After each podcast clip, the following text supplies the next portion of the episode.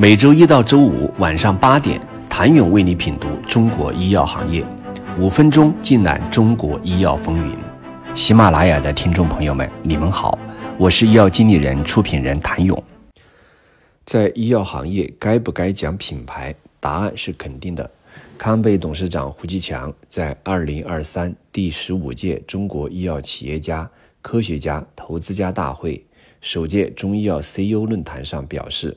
不论是生物药、化学药还是中药，都需要去打造产品的品牌。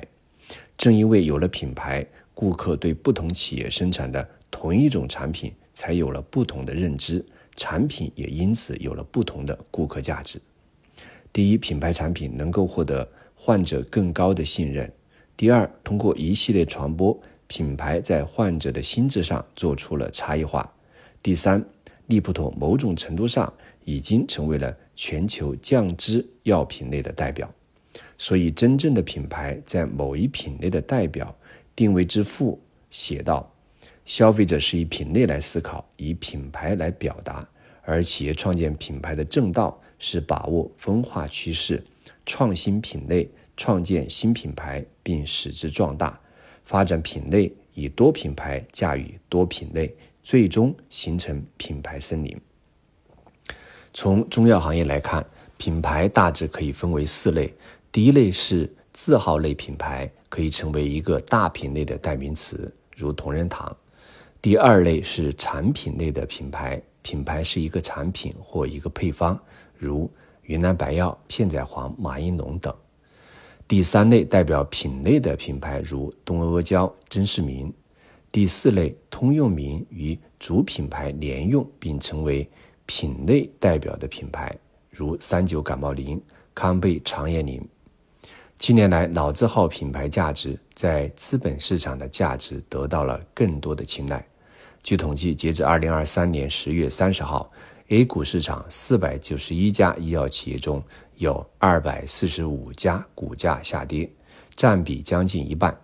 但中药企业走出独立行情，尤其老字号，十家中药老字号。正向上涨占比八成，平均涨幅百分之九点一一。同时，老字号也获得了相对不错的估值水平。七十四家中药类上市公司中，市值前三分别是片仔癀、云南白药、同仁堂。其中，片仔癀市盈率五十三倍，同仁堂三十九倍。资本市场的表现离不开产业经营成果的支持。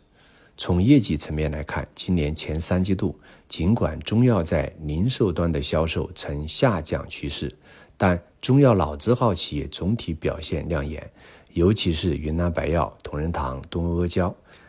那么，从品牌战略层面，该如何去打造？对于中药企业来说，主要有三种品牌模式，分别为单品牌模式、主品牌延伸模式、多品牌模式。胡吉强介绍，从康贝的第一款现代中药品牌前列康开始，康贝一直奉行独立品类产品使用独立品牌的品牌策略，并根据产品品类推出了诸多独立品牌，如早期的儿童营养品牌贝贝、银杏叶提取物制品品牌天宝林、胃药品牌金奥康、眼健康品牌珍视明、呼吸系统用药品牌金迪。心脑血管用药品牌智心丹等等，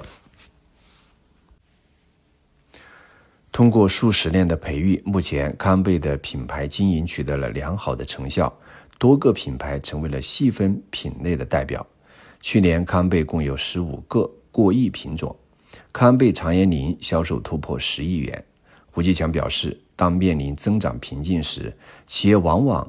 会对已取得影响力的现有品牌做延伸，但这里需要特别关注的是，单一品牌下的产品共性要突出而聚焦。仅仅基于品牌规模扩大，而非品牌附加值挖掘而进行的产品扩张是难以持续的。如何保持品牌的长青？胡继强在演讲中强调了两点：一是常保初心，正如《基业长青》里说的那样。面对不断变化的世界，首先应该问的不是我们应该怎样相应的变化，而是我们自身代表的是什么，我们为什么存在。二是不断进化。AI 时代，当算法、思考、记忆不再是人类的强项，人类所剩下的最核心力量或许是情感。